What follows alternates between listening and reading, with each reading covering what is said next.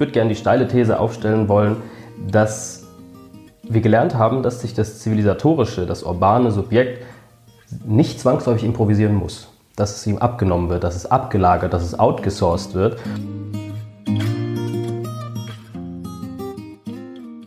Hallo und herzlich willkommen im Sinneswandel Podcast. Mein Name ist Marilena Behrens. Mein Name ist Edu Alcaraz und wir freuen uns, euch heute bei dieser Episode begrüßen zu dürfen.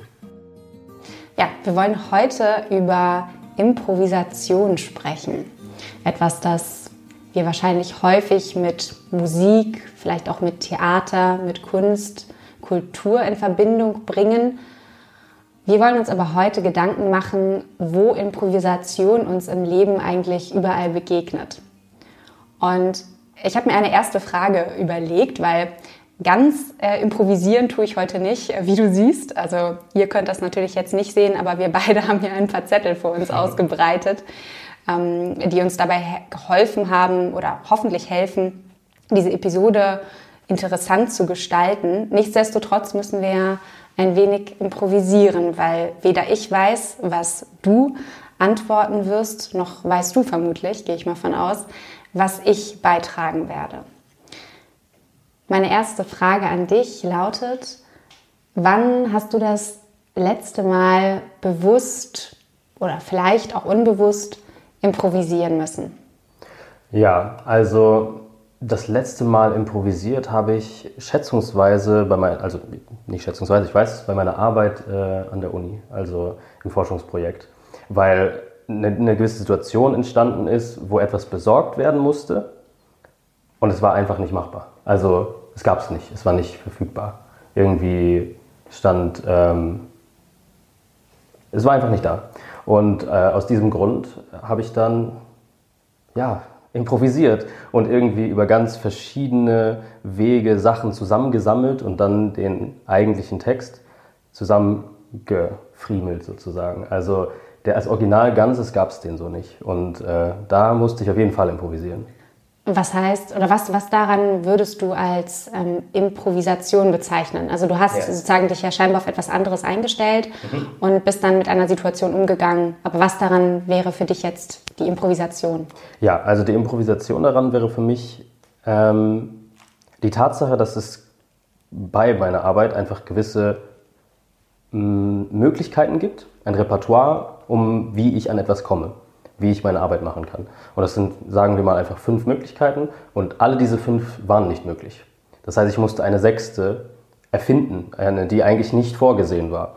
Und ähm, ja, das äh, hätte, hätte gar nicht funktionieren müssen. Also es war völlig ergebnisoffen. Und gerade diese Ergebnisoffenheit ist, glaube ich, dieser improvisatorische Moment, dass ich gar nicht weiß, ob das jetzt klappt, was ich jetzt vorhabe. Aber ich glaube, ich habe eine Idee, eine Eingebung und der folge ich und finde für ein, eine eigentliche Unüberwindlichkeit, finde ich eine Lösung. Also das kam mir sehr improvisiert vor, auf jeden Fall. Und die große Frage lautet jetzt natürlich, ist es dir gelungen? Es ist mir gelungen, ja, es ist mir gelungen. Aber es war schwierig. das heißt, würdest du sagen, also kann man grundsätzlich sagen, Improvisation kann gelingen oder nicht gelingen? Weil es gibt ja scheinbar kein, also das wäre eine meiner ersten Thesen, die ich in den Raum stellen würde, oder eine Frage eher gesagt. Bei Improvisation gibt es ja nicht direkt ein, ein, eine Vorlage. Es gibt keine mhm. Blaupause direkt. Ja. Es gibt natürlich trotzdem Erfahrungen, die man hat. Aber im Prinzip ist es ja eine, eine Neudeutung von etwas, was vielleicht schon da ist. Oder man muss eben, wie du gesagt hast, mit einer Situation umgehen, die einem noch nicht bekannt ist, die einen ja. vielleicht auch sogar überrascht. Ja. Und die Frage ist jetzt, woran lässt sich denn erkennen, ob eine Improvisation auf der Arbeit oder auch in der Musik, im Theater, im Schauspiel, ob die gelungen ist oder eben nicht. Ich, ich glaube tatsächlich, dass man mh, hm, das relativ nüchtern anhand des Ergebnisses festmachen kann. Also in, in einem ganz ökonomischen Sinne natürlich, wenn es gelungen ist. Also wenn man ein bestimmtes Produkt herstellen sollte und man hatte die Materialien nicht und man konnte es dennoch herstellen, dann sieht man ja anhand des Ergebnisses, ob es funktioniert hat oder nicht. Ähm, wenn es nicht gelungen ist, also wenn es einfach nicht das Gleiche war und deswegen dem Standard oder den Anforderungen nicht entspricht, dann ist es eine misslungene Improvisation, würde ich jetzt mal behaupten. Hm, ich glaube, ich glaub, dass die Improvisation als Moment selbst fast immer funktioniert. Also dass diese, dieser Moment, dass mir etwas einfällt. Ich glaube, das gelingt. Aber das Ergebnis muss nicht das sein, was ich mir erhoffe. Also, wenn du verstehst, was ich meine, der Moment selbst ist etwas, was wir, glaube ich, alle als Menschen teilen. Den improvisatorischen Moment, dass er kommt, dass er auch wiederholbar ist, ähm, aber dass wir niemals sicher sein können, dass das Ergebnis das ist, was wir uns erhoffen. Den Gedanken finde ich unglaublich spannend und ich hatte ja schon gesagt, ich habe mich ein klein bisschen vorbereitet, also ein bisschen geschummelt, wobei ja. es war erlaubt, muss man dazu auch sagen. Ähm, ich habe einen, einen Text gelesen von äh, Daniel Martin Feige und zwar hat er geschrieben in der Philosophie des Jazz eben auch über, den, ähm, über die Improvisation, weil Jazz viele, also ist ja eigentlich oft oder ist sehr oft mit, mit Improvisation verbunden. Und er begreift Improvisation als etwas Prozesshaftes, äh, von einer internen, das von einer internen Logik bestimmt wird. Und weil eben nicht vorher festgelegt ist, was gespielt wird, werden bei der Improvisation die Kriterien des Gelingens im Vollzug selbst erst ausgehandelt.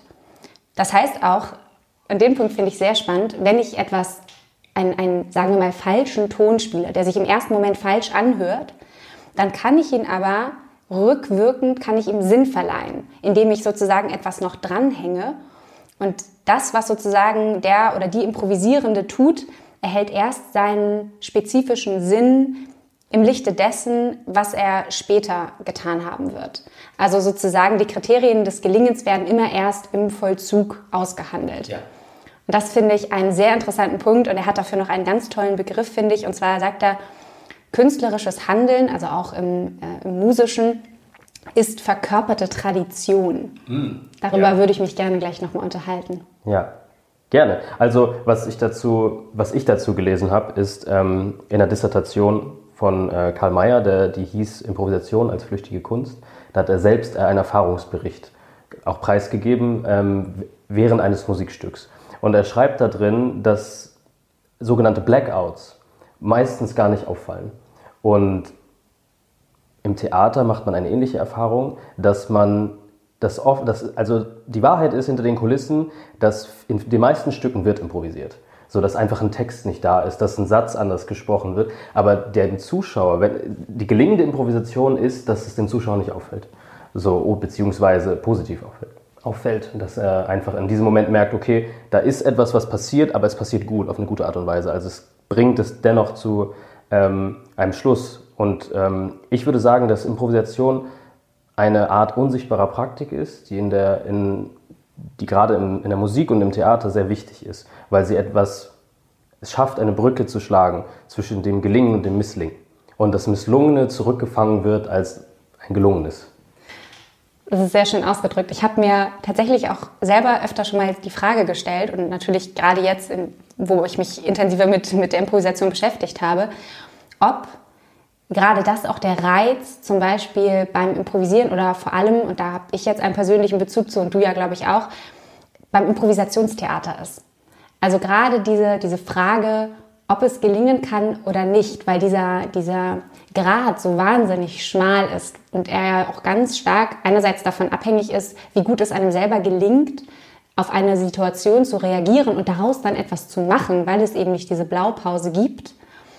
Und dadurch natürlich auch, es braucht wahnsinnig viel Mut und Selbstbewusstsein, würde ich sagen.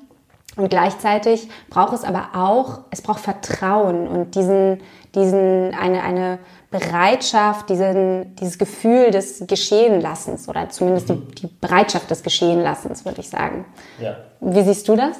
Also ich glaube, dass, ähm, ist für, dass das für, ein, für Schauspieler ist gerade das Improvisieren unglaublich wichtig, weil sie daran auf eine gewisse Art und Weise messen können, wie ausgefeilt ihre eigenen Fähigkeiten sind, wie gut sie reagieren, wie schnell sie reagieren.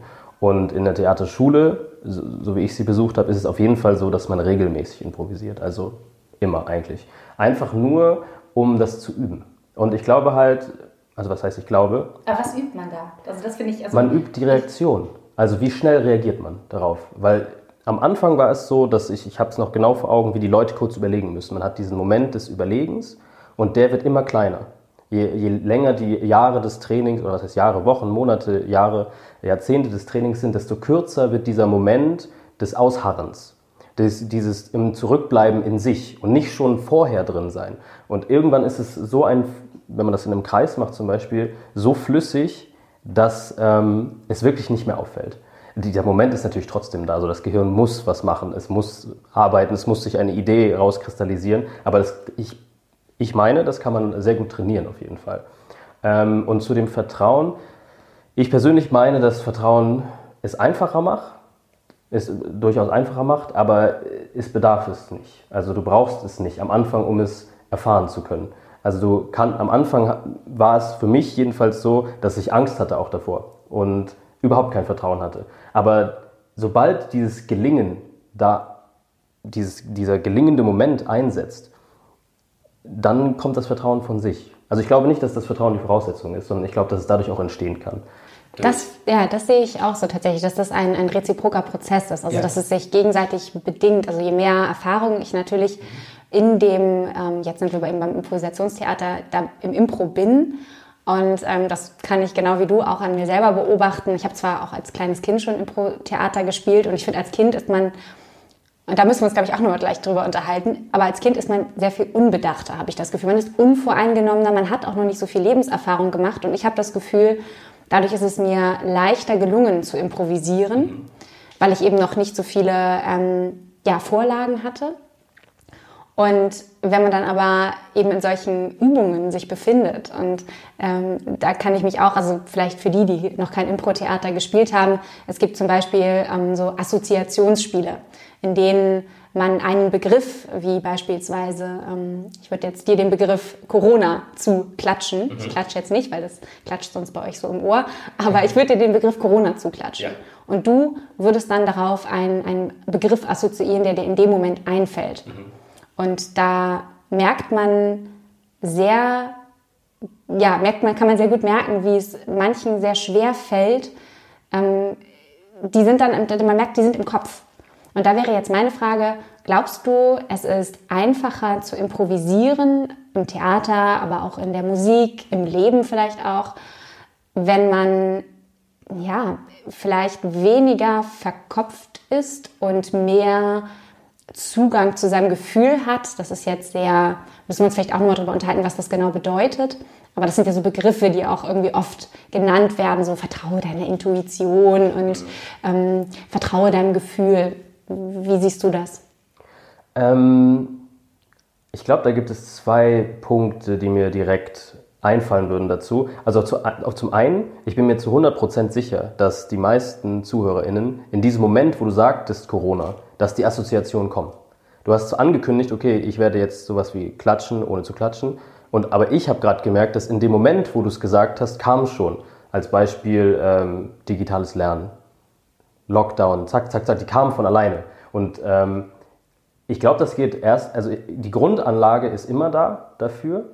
Und ja, ich glaube, dass Kinder haben diese Leichtigkeit, dieses Nicht-Nachdenken, nicht dieses Verharren im Moment, weil es gefühlt egal ist, weil ich sowieso nicht weiß, was passiert. Also, weil sie vielleicht auch nicht so viele Normen und Werte kennen. Das ist ja genau, auch ein spannender Punkt. Genau. Allerdings glaube ich trotzdem, dass ähm, Improvisation und wenn wir schon im Theater sind, ähm, nicht voraussetzungslos ist. Also ich glaube auf die einen Seite schon, aber sie wird besser, wenn man Voraussetzungen schafft.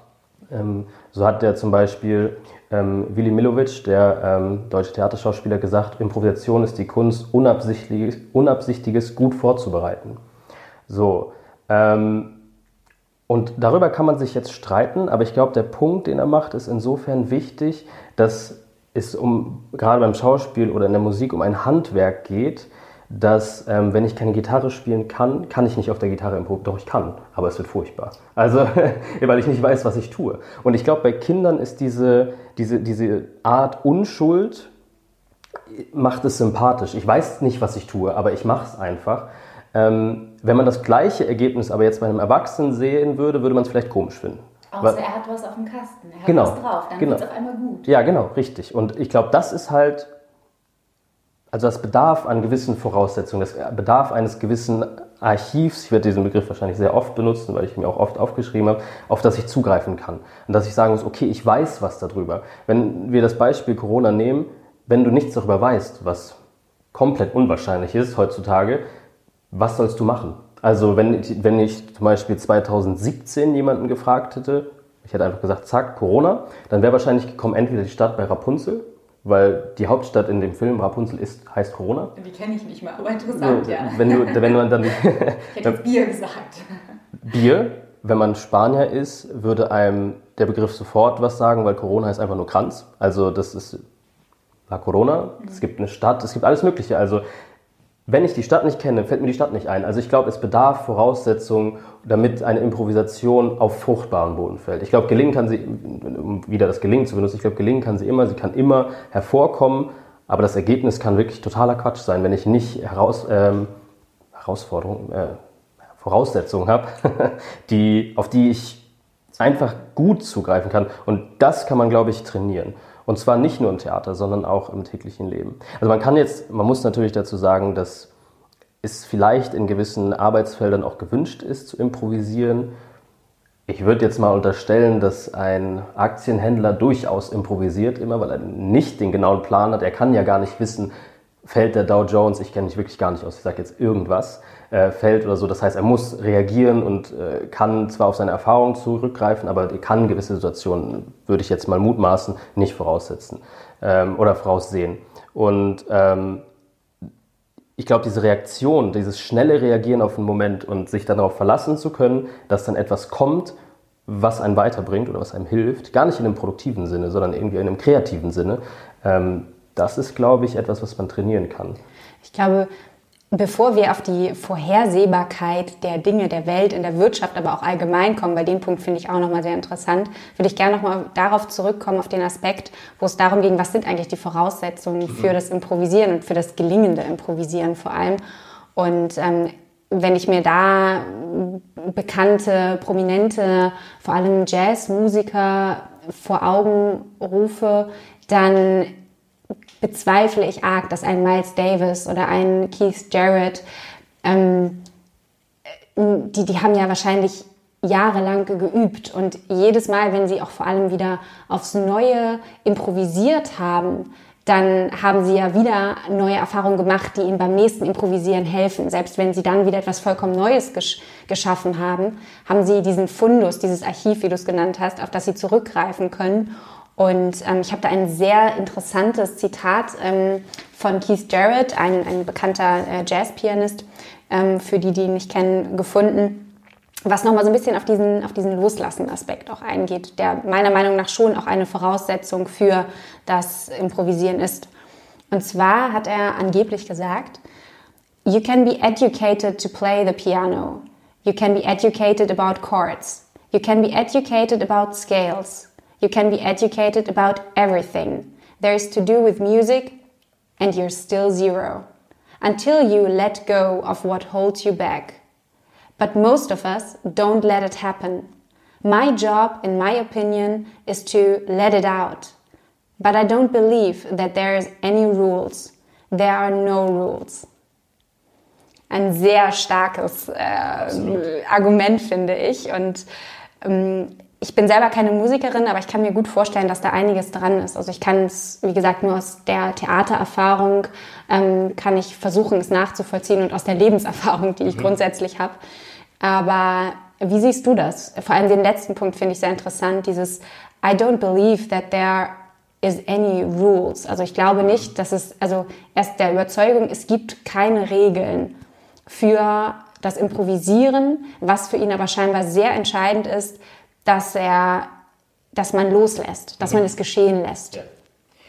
Also ich würde dem erstmal zustimmen mit, mit der einzigen Einschränkung, dass ähm, ja, ein, es stimmt, aber wenn man auf das Fundament der Musik geht, dann ist C-Dur C-Dur und A-Moll A-Moll. Und das wird ihm auch klar sein, dass eine gewisse Aneinanderreihung, ich glaube, das spricht schon auf einem gewissen Niveau von Musik.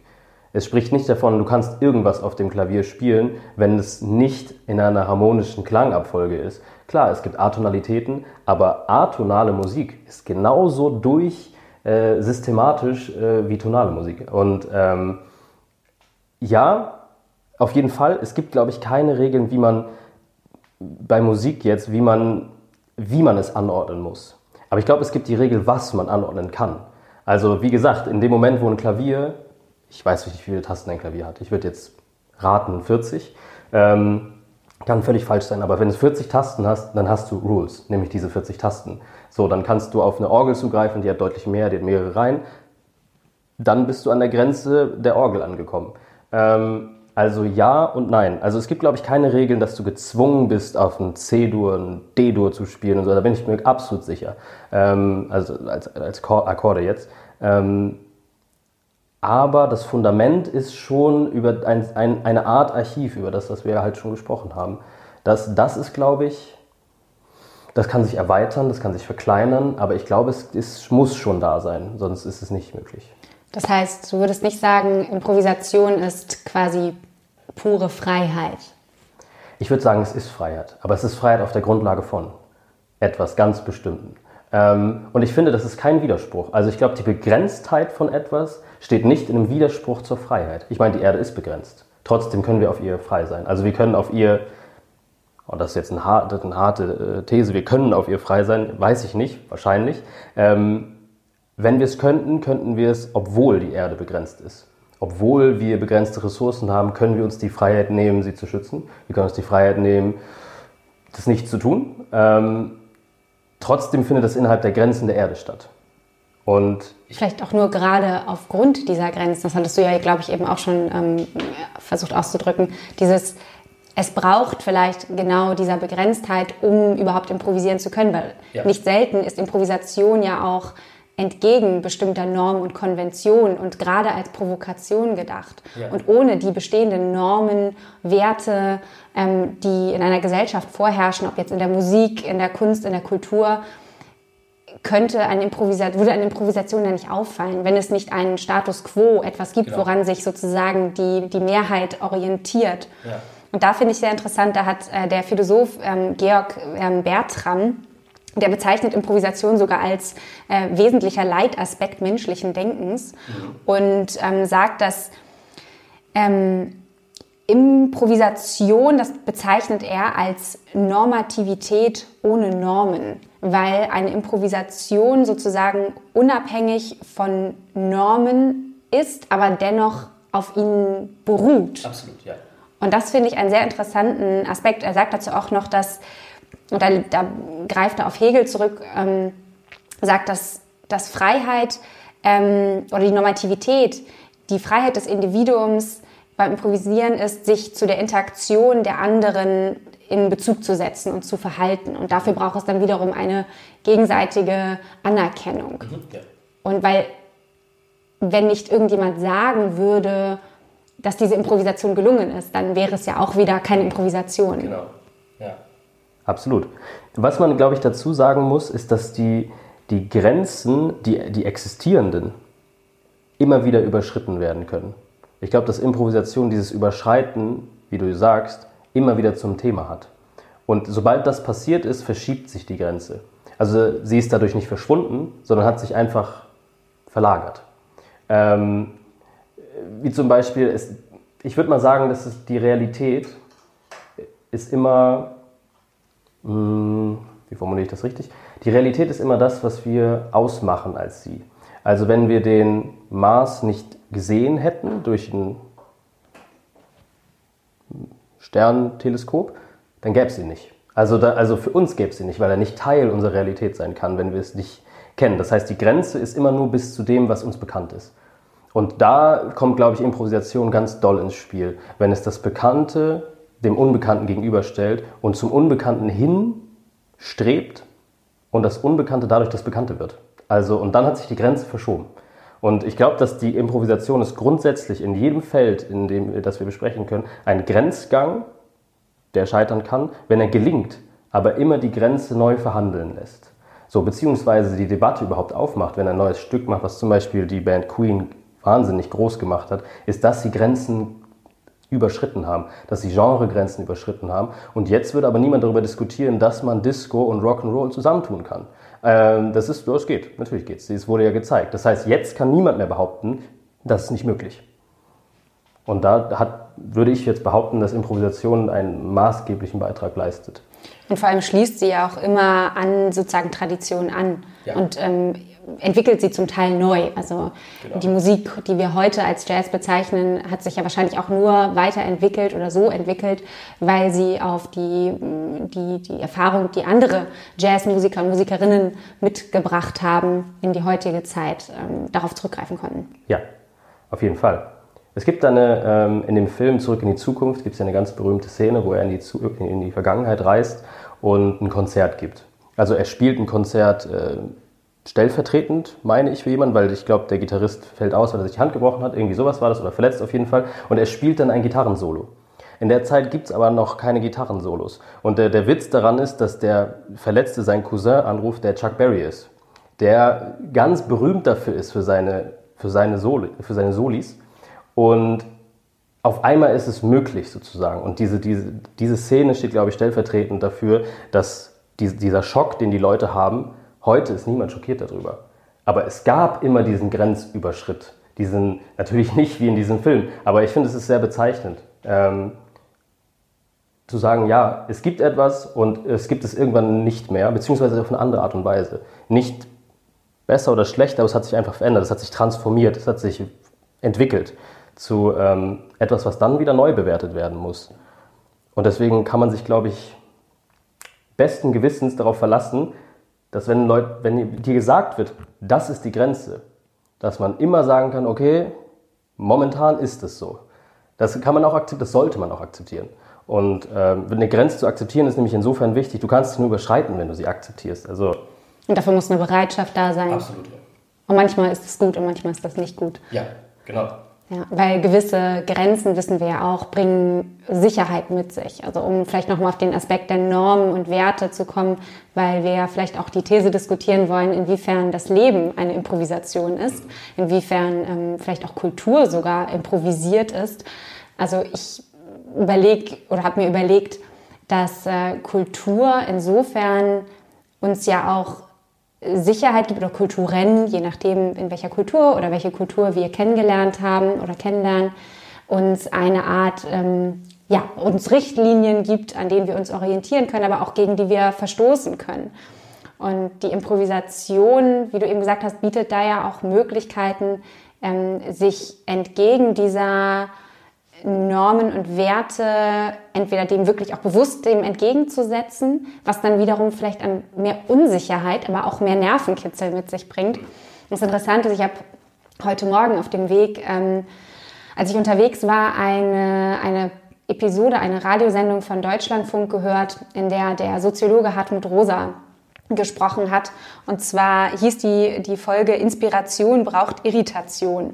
Und Hartmut Rosa ist äh, derjenige, der ähm, Bücher über die sogenannte Resonanztheorie geschrieben hat, über das Phänomen der Unverfügbarkeit, wie er es nennt. Und seine These war darin, dass ähm, indem wir versuchen, immer mehr Welt verfügbar zu machen, zu kontrollieren, sie uns anzueignen, also sei es, dass wir versuchen wollen, alles zu begreifen, alles mh, möglichst so Same-Day-Delivery, alles muss jetzt und hier und sofort da sein und wir wollen das Gefühl der Kontrolle haben, dass genau das eine ähm, ja, Langeweile im Prinzip und Desinteresse und ein, sogar eine Entfremdung mit sich bringen kann. Und er sagt eben, er sagte in dieser, in dieser Radiosendung, dass er daran glaubt, dass es eben diese Irritation, die ja vielleicht auch ganz gut zur, zur Improvisation passt, weil sie eben mit diesem ähm, oft entgegengesetzten, dem nicht erwartbaren äh, spielt. Deswegen finde ich, passte das gerade so gut. Absolut, ja. Ähm, hm. Ich glaube, dass man das Verhältnis von dem Verfügbaren und dem Unverfügbaren nicht, nicht von, losgelöst voneinander denken kann, ohne dass man irgendwo dazwischen die Improvisation sieht. Ähm, und zwar insofern, dass ich der Meinung bin, dass sich die Menschheit von Anfang ihrer langen Geschichte immer dem Unverfügbaren gegenüberstand, äh, gegenüberstehen sah. Ähm, nämlich, ich brauche etwas, es gibt einen Bedarf, ich muss essen, also, also fange ich an zu jagen.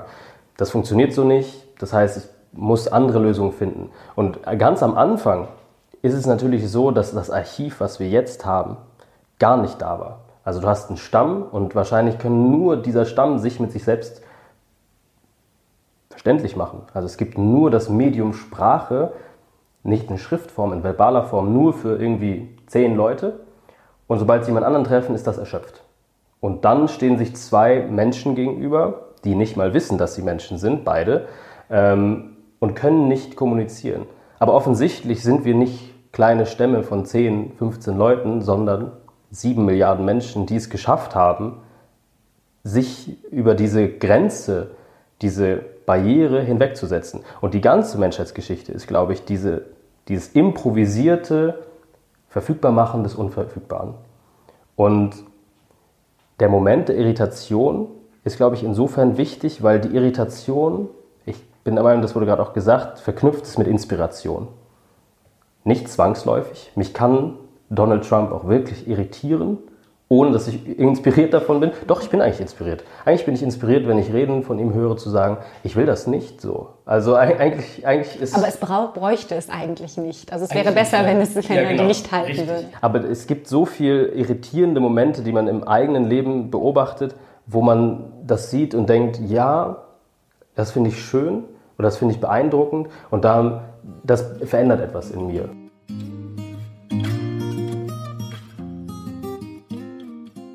In dieser kurzen Unterbrechung möchten wir uns bei der Naturate AG bedanken, die diese Episode netterweise mitfinanziert hat. Begegnet ist euch Naturata vielleicht schon einmal, wenn ihr gelegentlich im Biomarkt oder Reformhaus einkauft. Vertreiben tun die nämlich biologisch erzeugte, biodynamische und fair gehandelte Lebensmittel wie Schokolade, Nudeln, Olivenöl oder auch Kakao. Es gibt da draußen auf dem Markt ja eine ganze Reihe an Kandidaten, die sich mit Greenwashing überbieten. Das lässt sich allerdings über Naturata, soweit wir das beurteilen können, nicht sagen. Die meinen es nämlich ernst und das bereits seit 1976. Im Zentrum ihres Handelns steht das Versprechen, gezielt auf die Bedürfnisse von Mensch und Natur einzugehen, sowie partnerschaftliche, faire Beziehungen zu Mitarbeitenden, Produzenten, Lieferanten und Handelspartnern. Ziel ist es, so eine Basis für den nachhaltigen Umgang mit natürlichen Ressourcen als auch eine Garantie für die Qualität der Bioprodukte zu schaffen. Seit 2014 hat Naturata auch das EMAS Gütesiegel für Umweltschutz und engagiert sich für den Aufbau und Erhalt landwirtschaftlicher Projekte weltweit. Gemeinsam mit MyClimate kompensiert Naturate außerdem bei einer Vielzahl ihrer Produkte die gesamten CO2-Emissionen, die während Herstellung und Transport anfallen. Da wir wissen, dass ihr als Sinneswandelhörerinnen und Hörer kritisch seid und das in jedem Fall gutheißen, schaut euch das Ganze gerne nochmal in Ruhe an. Transparenz ist für Naturata ebenso wichtig, daher findet ihr auf www.naturata-shop.de alle Informationen. Und sollte es euch gefallen, was ihr lest, dann erhaltet ihr bis zum 15.03.2021 mit dem Code mehr als Bio, alles klein und zusammengeschrieben, 20% Nachlass auf euren Einkauf ab einem Bestellwert von 40 Euro. Da steht aber auch alles nochmal in den Show Notes. Vielen Dank und jetzt geht's weiter.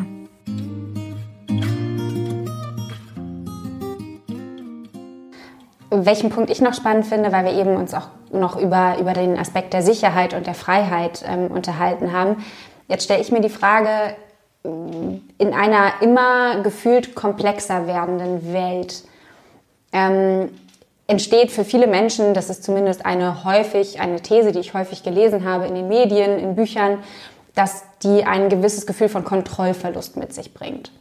Und das wiederum lässt das Bedürfnis nach Sicherheit wieder wachsen und lässt uns vor allem eben die Welt und die Dinge in ihr verfügbar, also wir wollen sie dann verfügbarer machen, um weniger improvisieren zu müssen. Ja. Wie also wie gehen wir damit um? Ist, ähm, ist sozusagen diese, diese Komplexität, bedeutet die, dass wir am Ende weniger improvisieren oder dass wir mehr improvisieren müssen? Also ich stelle mir die Frage, ähm, ob Komplexität und Improvisation miteinander vereinbar sind. Oder ob gerade die Komplexität Improvisation bedarf. Ich würde sagen ja, ähm, aus einem ersten Gefühl heraus würde ich sagen, dass die Komplexität und die Improvisation durchaus miteinander vereinbar sind und dass man ihr gerade mit Improvisation beikommen kann. Allerdings ist das angesprochene Gefühl von das Gefühl von Sicherheit, dass es dem bedarf, das lässt sich schwer leugnen. Und ich glaube, dass man schon beobachten kann, dass die Improvisation heute in einer gewissen Krise ist. Ähm, nicht im Sinne von, wie ich meinen Alltag bestreite, wie ich mein täglich Brot verdiene, wie ich meine Kunst produziere oder ähm, wenn ich einfach nur jamme mit Freunden, musikalisch, äh, tänzerisch, schauspielerisch. Ich glaube, da gibt es keine Krise, aber in den weltlich, welthistorischen Handlungen, in den relevanten Handlungen, in, in, die international passieren, ist, glaube ich, Improvisation durchaus in der Krise. Kannst du da bitte ein Buch drüber schreiben? Ich finde den Titel schon, äh, finde ich phänomenal. Die Welt, die Improvisation in einer Krise. ja, tatsächlich ist es, glaube ich, so, dass ich, ich, ich finde es eigentlich paradox, weil die Krise bedarf eigentlich Improvisation. Corona. Corona wird oft die Situation gerade, wurde häufig in, in Medien ähm, als, ähm, als, ja, es wurde, wurde gesagt oder geschrieben, dass dass gerade improvisiert wird, weil keiner genau weiß, was als nächstes passiert und wie man jetzt fort, genau. fortschreiten soll, weil es eben diese Situation noch nicht gab, weil sie einmalig äh, genau. momentan ist. Ja. Und das, was ich sagen wollte, ist, ich glaube, es bedarf Improvisation in der Krise, aber ich glaube, die Improvisation ist in der Krise. Also, und ich habe tatsächlich äh, ein Zitat passend dazu mitgebracht, was ich im Spiegel gelesen äh, hatte, also bevor wir uns vorbereitet haben auf äh, dieses Gespräch habe natürlich ein bisschen recherchiert und das erste, was ich gefunden habe, war ein Artikel, der hieß Genug improvisiert, um daran anzuschließen, was du gesagt hast. Und ich lese einfach das Zitat vor und befrage dich einfach diesbezüglich. Ähm, Sebastian Fischer, das ist ein Journalist, schrieb im Spiegel, in Krisenzeiten muss improvisiert werden. Aber Improvisation ist kein Selbstzweck. Wenn andere Mittel zur Verfügung stehen, sollten wir diese strategisch nutzen und einsetzen.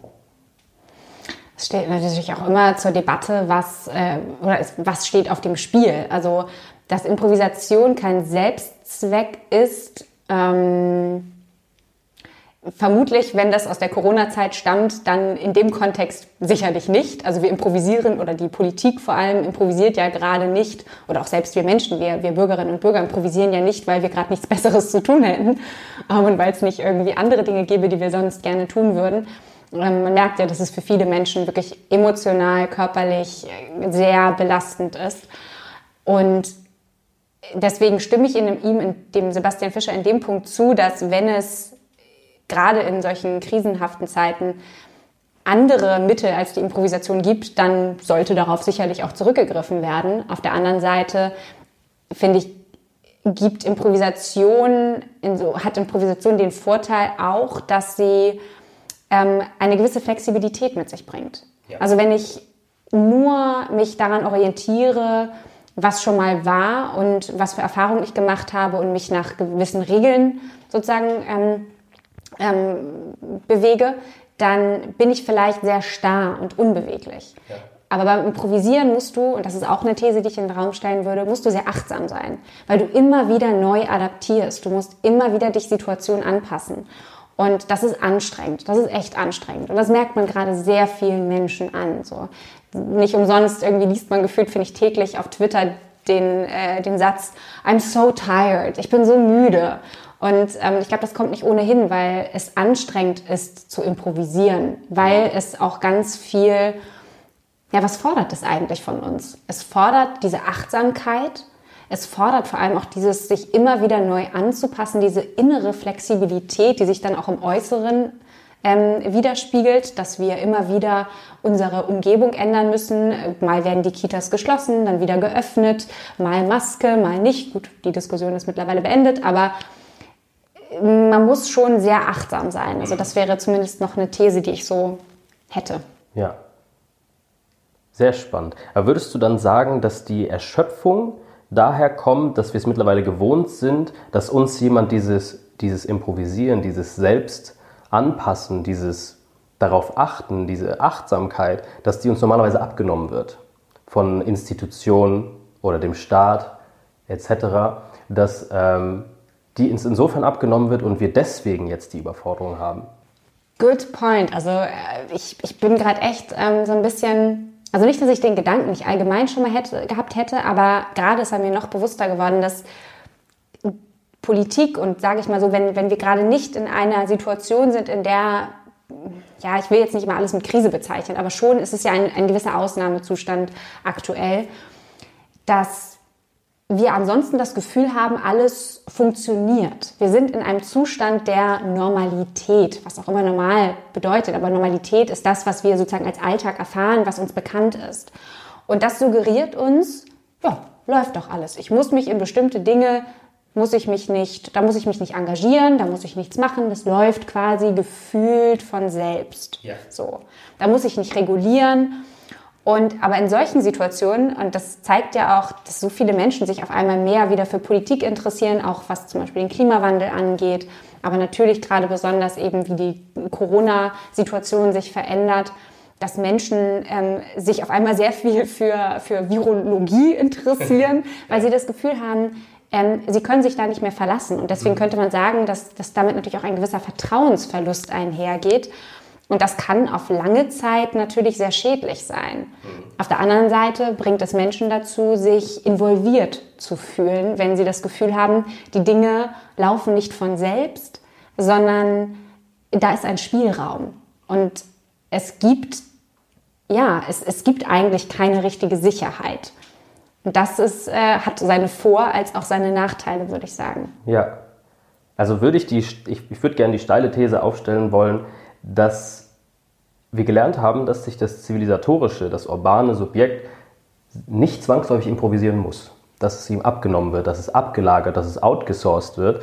Und Von wem? Also wer macht das dann in deinen Augen?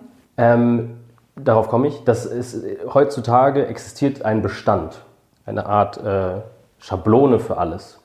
Dass man wenn ich nicht weiß, wie ich dieses Gericht zubereite, google ich es und ich kriege nicht nur einen Artikel, sondern ich kriege die konkrete Anweisung. Ich kriege die Anweisung direkt. Ähm, ich kann ein Amt anrufen, ich kann, ich, ich melde mich ja theoretisch nicht um. Ich gehe dahin und sage, jemand anderes macht es. Also wenn ich umziehe, dann gehe ich zum Bürgeramt und sage dem Bürgeramt, ich ziehe um und muss dann irgendwas unterschreiben und die melden mich dann um. Also dass alles fern von mir passiert. Und der Mensch eigentlich sehr viel selbst machen musste, präzivilisatorisch, selbst in die Hand nehmen. Okay, ich kann mich auf niemanden verlassen, weil es ist ja sowieso niemand da. Und die Irritation heute, die wir erleben, ist einfach, dass diese Institutionen ähm, offensichtlich die Situation selbst ja nicht kennen. Das heißt, von ihnen zu erwarten, dass sie das perfekt machen, halte ich auch für ein bisschen schwierig, weil sie genauso wie, wie jeder andere auch in dieser Situation sind. Aber der Vertrauensverlust, passiert in dem Moment, wo ich selbst wieder Verantwortlichkeiten habe, wo ich selbst wieder was machen muss, was anderes machen muss. Gut, natürlich kriegen wir trotzdem an, wir kriegen ganz klare Anweisungen. So. Aber im Endeffekt, ob ich mich daran halte oder nicht, wie ich meinen Haushalt führe in, in dieser Zeit, das obliegt mir in gewisser Weise immer noch, weil ja nicht in der Kamera in meinem Zimmer ist und sagt so, das war richtig, das war falsch. Hm, aber ich glaube, diese, wir hatten im Vorfeld, hattest du das irgendwann mir mal geschrieben, diese, ich hatte geschrieben, glaube ich, viele Leben sind vorgelebt worden. Wenn wir uns, wenn wir uns heute als Jugendliche überlegen, als wir Jugendliche waren, was möchte ich machen? Dann ist es, ja, es ist so, und ich möchte das nicht mal abstreiten, dass man sich seine eigenen Gedanken macht, aber, und sagt so, ja, das möchte ich, mhm, aber trotzdem wurden viele Leben vorgelebt. Die Eltern, berühmte Persönlichkeiten, so will ich Philosoph werden, gucke ich mir Albert Camus Lebensweg an. So, oder den von Jacques Derrida oder von wem auch immer. Und dann steht da, Camus war blöd in der, also blöd in der Uni, war nicht gut, hat keine guten Noten und dann bist du als Studentin nicht so gute Noten und schreibst, ach, ich schaffe es trotzdem, Literaturnobelpreis zu kriegen. Ähm, Nein, das ist aber ein Spaß. Aber ähm, trotzdem sind sie verfügbar. Es ist verfügbar. Es gibt, der Bestand ist, dass wir uns Inspiration außerhalb von uns selbst holen können. Ich sage nicht, dass das etwas Schlechtes ist in erster Linie, aber wenn der Bestand schließt, oder er schließt nicht, aber nicht mehr mir auf alles eine Antwort liefert, dann bin ich heutzutage, dann ist das urbane Subjekt irritiert.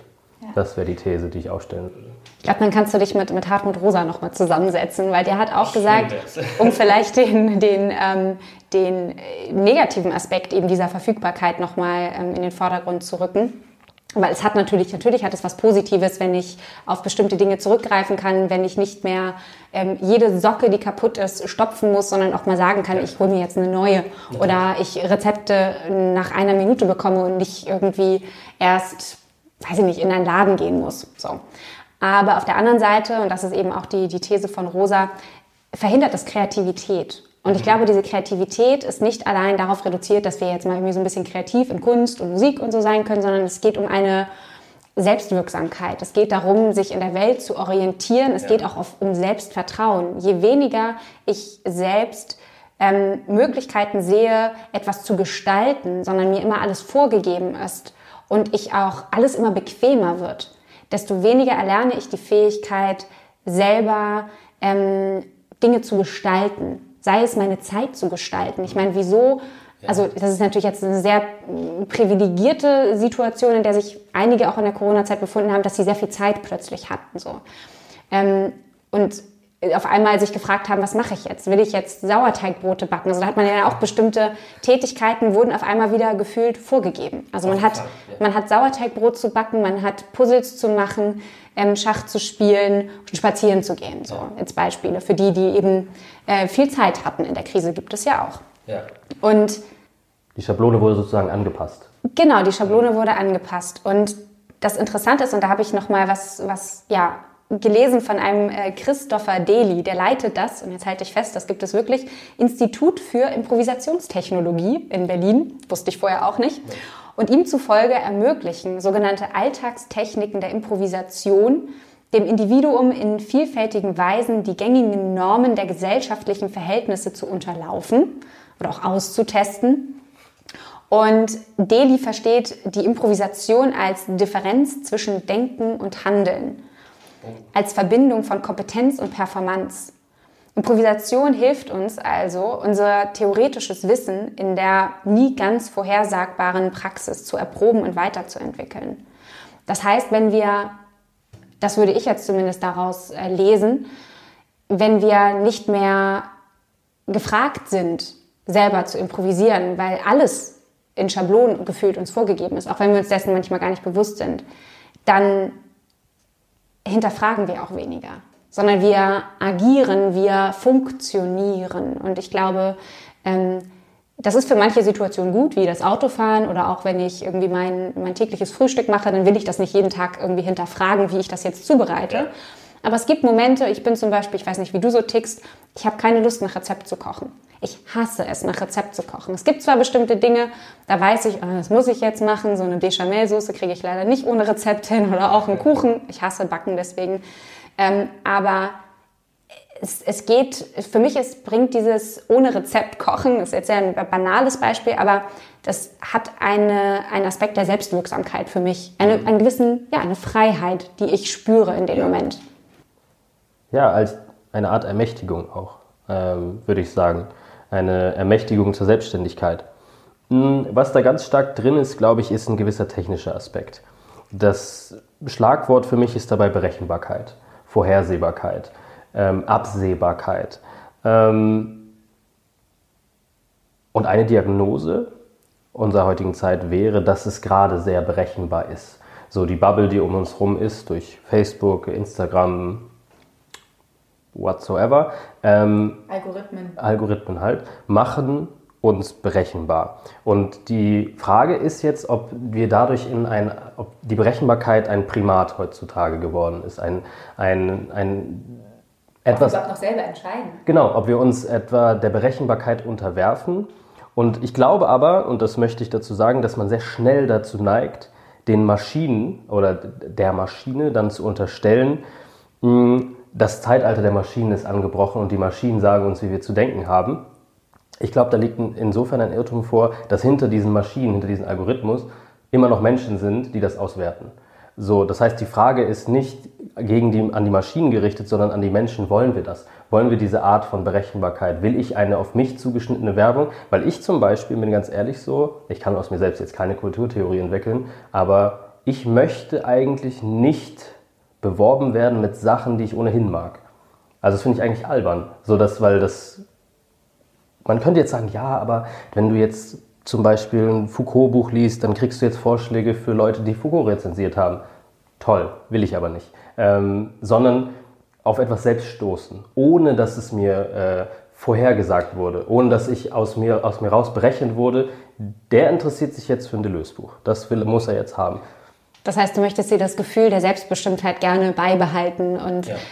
was aber daran ja sehr interessant ist, wenn man sich mal so neurobiologische oder auch, den Begriff habe ich vorher noch nicht gehört, aber neurophilosophische Überlegungen äh, anschaut, dann sind die sich ja gar nicht mehr so wahnsinnig sicher, ob wir überhaupt wirklich so selbstbestimmt Entscheidungen treffen, ja. weil unsere Intuition in vielen bekannten Tests, die, die gemacht wurden, wie der, wo es, glaube ich, darum ging, ähm, ähm, ich, ich kriege ihn nicht mehr genau zusammen, vielleicht kennst du ihn, wo man auf einmal, glaube ich, seinen Finger hochheben musste bei einem bestimmten Moment, ähm, wenn die Uhr, wenn der Zeiger irgendwie, ach, ich muss es nochmal raussuchen, aber dieser ist das Ergebnis des Tests, das ist viel das Interessantere, ist, dass sozusagen die, die waren verknüpft mit, ähm, also die Daten wurden analysiert, ähm, die körperlichen Daten, und es wurde gezeigt, dass die, wie war, wie rum war das? Die Hand ist vorher hochgegangen, bevor sozusagen die Entscheidung getroffen wurde. Mhm. Also etwas in uns hat die Entscheidung scheinbar schon unterbewusst getroffen. Ja. Also diese Macht des Unterbewusstseins die scheint ja auch für die Improvisation nicht ganz irrelevant zu sein und scheinbar ja auch in unserem Leben oder vielleicht sogar in unserer Biologie. Nicht ohnehin wird auch von der Evolution als einer spontanen Ordnung gesprochen, mhm. ähm, weil sie nicht ganz beeinflussbar ist. Also wir können sie niemals ganz kontrollieren. Ja, allein die Distinktion zwischen dem Bewussten und dem Unbewussten legt das, glaube ich, fest. Also in dem Moment, wo ich eine Idee habe, ich, ich möchte zwei Sachen klar unterscheiden. Das Gefühl von Selbstbestimmung ist immer besser. Ob das wirklich so ist, ob es auf freiem Willen äh, beruht, würde ich jetzt grundsätzlich erstmal anzweifeln. Aber mir gefällt das Gefühl besser, dass ich mir selbst einrede, und das ist ein ganz klarer Verblendungszusammenhang, äh, zu sagen, okay, das ist meine eigene Idee. Aber eigentlich basiert es auf einem Unbewussten, etwas, was ich schon gesehen habe. Und in der Improvisation ist, glaube ich, das der, der klarste Rückbezug auf das Unbewusste, der radikale Bruch mit dem Bewussten, zu sagen, okay, ich, ich besinne mich in einem, in einem Bruchteil einer Sekunde auf das, was mir verfügbar ist, ohne dass ich weiß, dass es mir verfügbar ist, weil es war schon da. Wenn ich mich hinstelle und äh, sage, oh, reagiere auf Mikrofon und dann kommen die Assoziationen, die sind nicht entstanden, die sind schon da. Nur das Unbewusste, wir haben keinen Zugriff darauf. Ähm, auf das Unbewusste. Und ähm, ich glaube, dass Improvisation dieses Potenzial des Unbewussten im höchsten Maße triggert. Vielleicht ist das auch der Grund, warum äh, ein, ein, ein Fischer in der Zeitung schreibt, es ist jetzt mal Schluss mit Improvisation, weil wenn sowieso schon wahnsinnig viel Unsicherheit da ist, weil man nicht weiß, wie es wirklich weitergeht, dann ist Improvisation vielleicht wirklich nicht das beste Mittel, sondern nur eine Notlösung.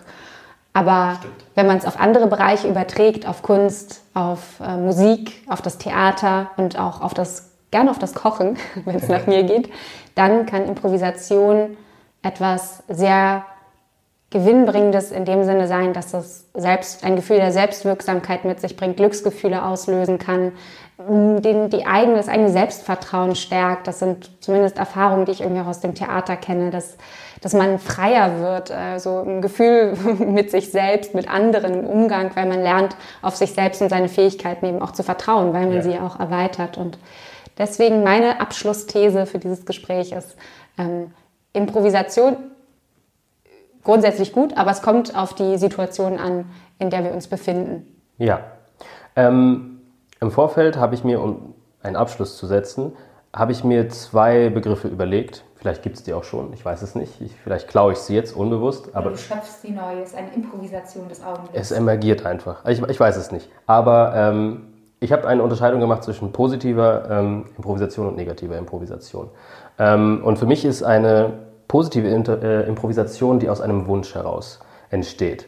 Einem, einem Wunsch, ich möchte das. Und ich bin, wenn ich in einer Theatersituation bin, in einer Musiksituation, ich bin absolut freiwillig da. Okay, das Vielleicht ist nicht jeder Musiker freiwillig, das weiß ich nicht, aber grundsätzlich freiwillig bin ich hier. Ich möchte das machen, ich möchte teilhaben, ich möchte auf mein Unbewusstes zugreifen, ich möchte Kreativität freien Lauf lassen.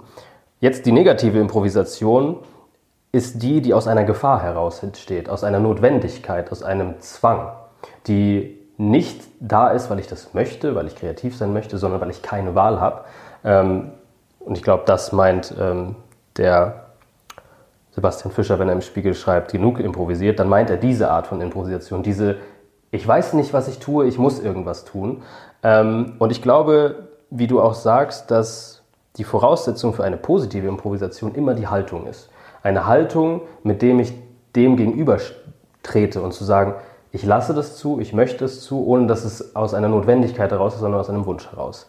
Und aus dieser Haltung heraus kann man dann das Ergebnis, glaube ich, schon beeinflussen. So, weil dann, wenn ich kreativ sein möchte, dann wird es zwangsläufig auf irgendeine Art und Weise gut sein. Ähm, ja, und bei der negativen glaube ich nicht. Also eine negativen Improvisation kann übrigens auch was Tolles rauskommen. Das hoffe ich, dass wir ja. aus, dieser, aus der aktuellen Situation noch was Positives machen. Also genau. nicht im, im Sinne eines äh, Positivismus oder das einfach jetzt irgendwie alles schön reden, aber ich, ich bin der festen Überzeugung, dass wir aus dieser Zeit ähm, lernen können und auch sollten ja. für die Zukunft. Ähm, einerseits was den Umgang mit, äh, mit der Natur anbelangt, zu der ich uns auch selbst zählen würde ähm, aber auch ja, den Umgang miteinander, mit uns selbst. Ich glaube, da können wir eine ganze Menge aus der aktuellen Situation lernen, auch wenn sie ähm, ja, nicht ganz einfach ist und wir manchmal improvisieren müssen in, in Situationen, in denen es eigentlich nicht schön ist zu improvisieren. Ja, das sehe ich absolut genauso. Und wie ich sagte, ich glaube, es kommt auf die Haltung an. Ähm, es ist schwierig, immer zu sagen, okay, meine Haltung ist, ich trete dem mit, mit positiv gegenüber. Ich glaube, das ist eine große Herausforderung. Ich glaube, dass Improvisation grundsätzlich eine große Herausforderung ist. Ähm, aber ich glaube, dass die Haltung entscheidend ist für das Ergebnis und äh, es dadurch automatisch besser werden kann. Das sind doch sehr schöne Abschlussworte, würde ich sagen. Insofern, wir verlinken alles, was wir hier so rausklamüsert haben, in den Show Notes, beziehungsweise ich mache das. Und ja, lasst uns sonst äh, gerne wissen, was ihr was für euch Improvisation bedeutet, wann ihr gerne oder auch vielleicht manchmal nicht gerne improvisiert, wo ihr das erlebt habt, was eure Gedanken dazu sind. Das würde uns interessieren. Absolut. Ansonsten vielen Dank fürs Zuhören und bis bald im Sinneswandel-Podcast.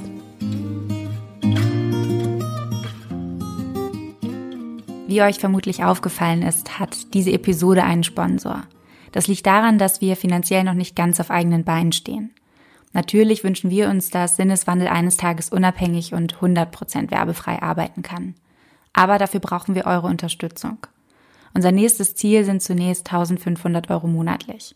Das klingt vielleicht erstmal viel, ist es jedoch nicht, wenn man bedenkt, dass wir alle, die am Podcast beteiligt sind, wie Redakteure, Autorinnen und Produzenten, für die Zeit, die sie investieren, auch honorieren möchten. Das können wir aktuell nur auf eigene Kosten. Daher freuen wir uns und sind mehr als dankbar, wenn ihr uns ein wenig unter die Arme greift, sodass wir unserem Ziel näher kommen. Als Fördermitglieder macht ihr damit nicht nur die Produktion des Podcasts möglich, sondern nehmt auch regelmäßig an Buchverlosungen teil. Wie das ganz einfach geht, das steht in den Shownotes. Vielen Dank und bis bald.